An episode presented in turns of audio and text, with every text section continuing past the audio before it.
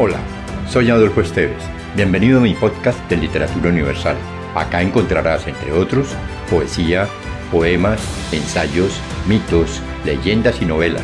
Relájate, atrévete y déjate llevar por el mundo de la imaginación y los sueños.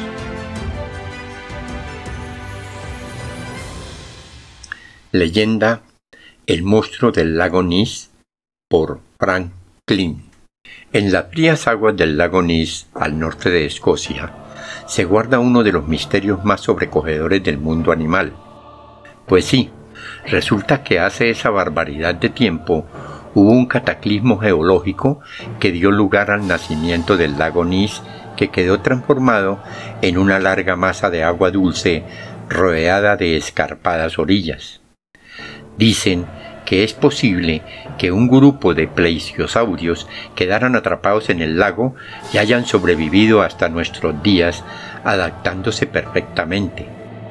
Hay noticias de Nisi desde la Edad Media, pero desde los años de 1930, con motivo de abrirse una nueva carretera que va bordeando el lago, los testimonios sobre el supuesto plesiosaurio se han ido multiplicando todos coinciden que puede medir hasta 20 metros, que tiene una aleta en forma de rombo y que se desplaza sobre el agua a gran velocidad.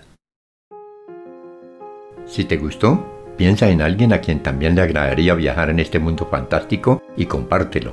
Califica con 5 estrellas este podcast.